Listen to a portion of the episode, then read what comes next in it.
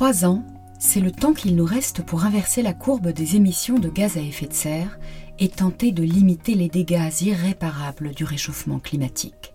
Les effets sont très inégaux d'une région à l'autre de la planète. Ainsi, le continent africain n'est responsable que de 4% des émissions, mais ses populations sont les plus exposées aux conséquences du dérèglement climatique.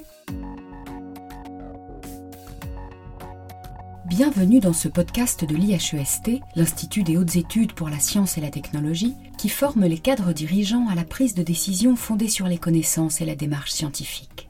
Cet épisode est le quatrième d'une série consacrée au cycle national de formation 2023 qui a pour thème individus, entreprises, territoires, habitabilité de la Terre et nouveaux modèles de société. Dans cette session de formation, les auditrices et les auditeurs de l'IHEST se sont intéressés aux questions de géopolitique mondiale et plus précisément aux marges de manœuvre des individus, des entreprises et des territoires. Yuba Sokona, vice-président du GIEC, a animé une conférence très éclairante sur les enjeux du développement durable, du changement climatique et de la nécessaire transition énergétique sur le continent africain. Ce qui intéresse l'Afrique, c'est la question du développement d'abord. Ensuite, la question des changements climatiques, parce qu'on ne peut pas du tout évoquer la question du développement sans les, changements climatiques qui, s'imposent désormais comme une contrainte majeure. Et bien sûr, la question de la transition énergétique, euh, qu'est-ce que ça recouvre dans le contexte africain? Comprendre les enjeux et que faire dans le contexte africain. Le vice-président du GIEC rappelle qu'il est encore temps de limiter le réchauffement à 1,5 à condition de mettre en place des solutions urgentes gérer durablement les terres en modernisant l'agriculture, trouver des alternatives au ciment dans un contexte de forte croissance urbaine et surtout mettre en place les transitions dans les secteurs de l'industrie et de l'énergie. Yuba Sokona rappelle que le continent, le plus jeune de la planète mais aussi le plus pauvre, aurait la capacité de réaliser une croissance économique rapide à condition que les pays africains s'engagent à développer les énergies renouvelables. Il y a une situation de pénurie dans l'abondance, c'est-à-dire que le continent dispose d'immenses potentiels euh, d'énergie renouvelable, d'immenses ressources en énergie fossile, et malheureusement, les populations n'ont pas accès à, à cela.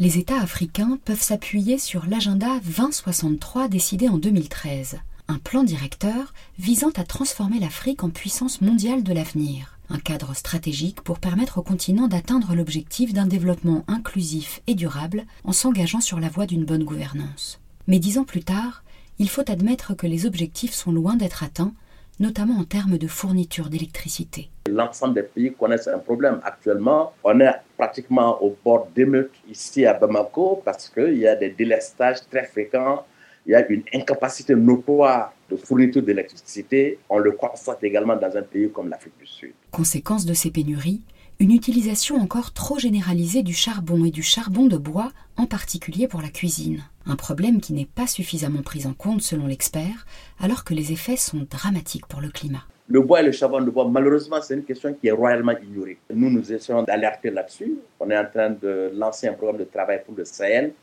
euh, pour faire un travail sur l'électrification de la cuisson au Sahel. Et si vous regardez les documents stratégiques sur lesquels l'Europe et l'Afrique essaient de travailler ensemble, vous ne verrez jamais là-dedans qu'on évoque la question du bois de charbon de bois. On est en train de détruire l'agriculture, on est en train de détruire la biodiversité. Pour le vice-président du GIEC, la transition énergétique en Afrique doit passer par le développement de l'éolien et du solaire cela représente un potentiel gigantesque pour la plupart des pays africains où les systèmes énergétiques sont encore en phase de construction. L'énergie solaire est un élément central de la transition énergétique des pays africains. Euh, c'est une partie importante du mix énergétique renouvelable. Euh, il convient à la production d'électricité à l'échelle domestique, c'est-à-dire on peut produire 20 watts pour charger une torche et 100 mégawatts et au-delà pour alimenter une ville les technologies nécessaires à l'utilisation peuvent être déployées à presque toutes les échelles. C'est-à-dire, on n'a pas besoin d'un temps assez long avec la conception et puis la mise en œuvre. Comme euh, pour les autres technologies, le prix baisse avec l'augmentation du déploiement et de l'apprentissage, c'est-à-dire entre 2010 et actuellement, il y a 75% de réduction des coûts des panneaux photovoltaïques. Et en tant que tel, nous ne pouvons que nous attendre à ce que le solaire devienne euh, plus rentable dans certaines conditions. À la clé, une démocratisation des systèmes énergétiques se réjouit Yuba Sokona, car avec le solaire, chaque citoyen peut devenir à la fois consommateur et producteur d'électricité. Yuba Sokona l'affirme, l'énergie solaire représente l'avenir pour le continent africain, mais il regrette que les responsables politiques n'aient pas encore suffisamment perçu la nature géostratégique et géopolitique de l'énergie, alors que le continent possède la plupart des minéraux stratégiques indispensables aux énergies renouvelables. Le vice-président du GIEC appelle de ses voeux la mise en place d'institutions fortes pour permettre aux différents pays de définir eux-mêmes leur agenda énergétique, qui devrait désormais être indissociable de tout projet de développement quel que soit le contexte où on se trouve dans le monde, le leadership et l'appropriation sont incontournables. C'est-à-dire de définir soi-même son agenda énergétique et placer la question de l'énergie en tête de l'agenda politique en tant qu'élément stratégique clé pour la transformation structurelle, parce que sans cela, il n'y a aucune transformation qui est possible.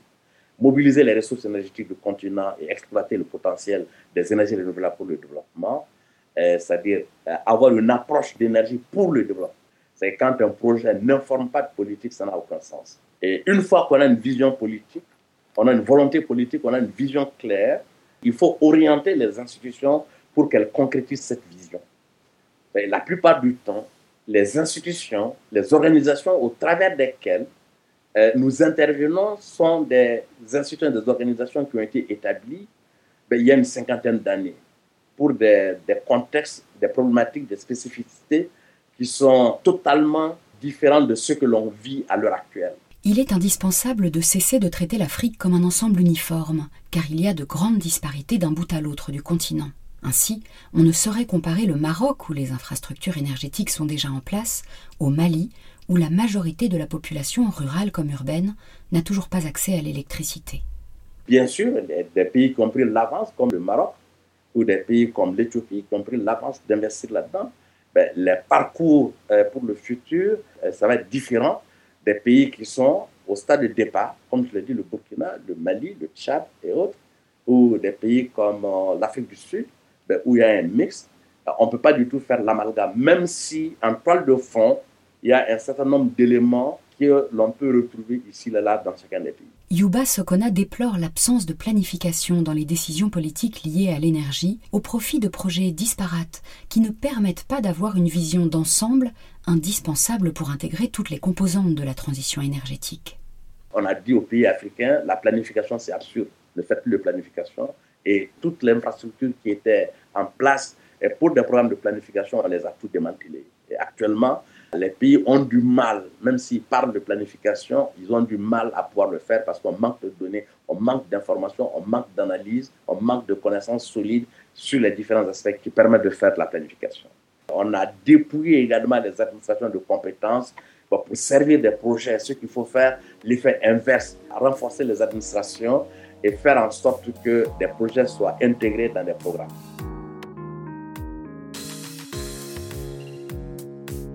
les pays les plus pauvres de l'Afrique subsaharienne misent encore trop souvent sur les énergies fossiles qui apportent des solutions à court terme, une temporalité qui doit impérativement être revue selon l'expert environnemental. Quand on dit aux pays africains 10 ans ou 15 ans, ben, pour eux, ça c'est Mathusalem. La plupart du temps, on se focalise beaucoup plus sur le court terme parce que ça rentre dans l'agenda politique, ça rentre dans les préoccupations des plus démunis, des populations les plus fragilisées, c'est le court terme, c'est l'immédiateté qui les intéresse. C'est ce qu'ils vivent quotidiennement qui les intéresse. Et si on n'allie pas cela au long terme, on aura du mal à s'attaquer à des problèmes de climat et autres qui sont des problèmes de long terme, bien que ça ait un impact significatif et assez fort le très court terme. Pour Yuba Sokona, il est indispensable que les fonds internationaux alloués à la recherche reviennent sur le continent africain, qui n'a reçu, et encore indirectement, qu'un huitième de l'enveloppe destinée à aider les pays en développement à se préparer au changement climatique. Malheureusement, dans le domaine du climat, il y a très peu de recherche pour les Africains. Dans le domaine de l'adaptation au changement climatique, je pense que en matière de financement de la recherche, Globalement, il y a 13% des fonds consacrés à la recherche qui ont été consacrés à l'adaptation en Afrique. Sur les 13%, il n'y a que 3% qui viennent directement en Afrique par les Africains. Tout le reste, c'est ceux qui sont à l'extérieur de l'Afrique et qui font, font la recherche sur l'Afrique. Le vice-président du GIEC affirme qu'il faut remettre à plat les relations entre l'Europe et l'Afrique et empêcher que les Occidentaux continuent à venir sur le continent puiser les ressources pour réaliser leur propre transition énergétique, sans que cela profite aux pays africains. Il faut une franchise, une franche collaboration entre l'Europe et l'Afrique sur ces questions. Si on produit de l'hydrogène en Afrique, il faut d'abord que ça serve les Africains. C'est exactement la même chose que le gaz naturel. C'est-à-dire, euh, on vient investir là-dedans. Les Allemands également sont venus voir. On fait le tour d'un certain nombre de pays africains pour importer le gaz d'Afrique, mais pas du tout pour développer le gaz pour l'Afrique. Tant qu'on ne remet pas en cause ces approches, ça va être très, très difficile. Il y a eu des difficultés énormes pour produire de l'hydrogène en Europe à cause de l'Espagne ne veut pas du tout qu'on utilise son territoire pour l'hydrogène vert, notamment à partir du solaire. Ben, il y a des terres disponibles en Afrique, mais si on produit, la première des questions, c'est d'abord pour le développement de l'Afrique et ensuite après l'exportation. L'Afrique est encore aux prémices de son développement, mais ce retard pourrait bien être un énorme avantage sur le chemin de la transition en lui permettant d'intégrer les questions climatiques en amont de tous les projets de développement. L'enjeu est de taille à l'échelle d'un continent qui pourrait servir de modèle pour le reste de la planète, à condition qu'il y ait une réelle volonté politique et que les intellectuels et les scientifiques africains se réapproprient leur destin. C'est la fin de ce podcast, merci de nous avoir écoutés. Dans leur dernière session de formation, les auditrices et auditeurs de l'IHEST se pencheront sur les sociétés et les modes de vie et sur les difficiles paradoxes qu'il faut parvenir à concilier. À bientôt!